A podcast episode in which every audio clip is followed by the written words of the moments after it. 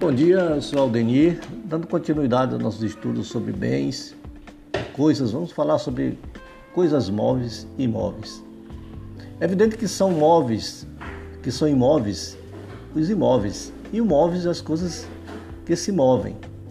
Terrenos e suas ligações permanentemente, como casas, são imóveis e coisas transportáveis ou semimóveis, isto é, que se movem sozinhos. Animais são móveis.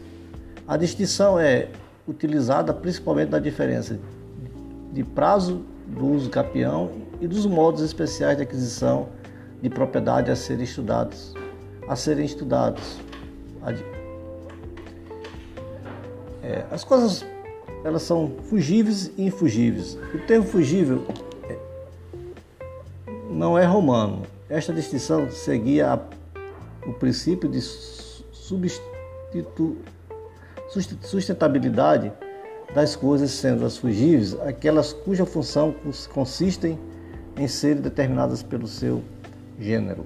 Assim são arroz, farinha ou metal, facilmente substituíveis. Já as coisas infugíveis são especificamente consideradas em valor particular, como um quadro, uma estátua, que são insubstituíveis.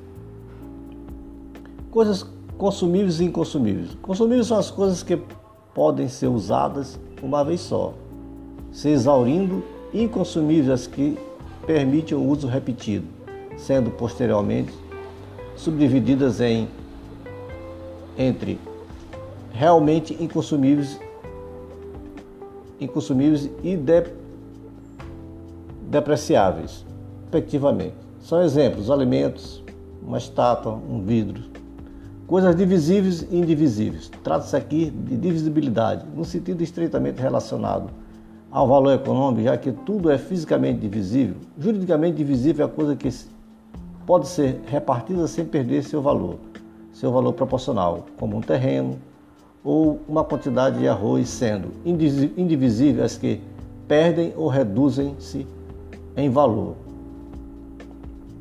Coisas simples, coletivas e compostas. A distinção se refere à unidade das coisas. Quando restritas a uma unidade, são simples, como uma ovelha. Quando colecionadas como diversas ovelhas reunidas em rebanhos, são coletivas.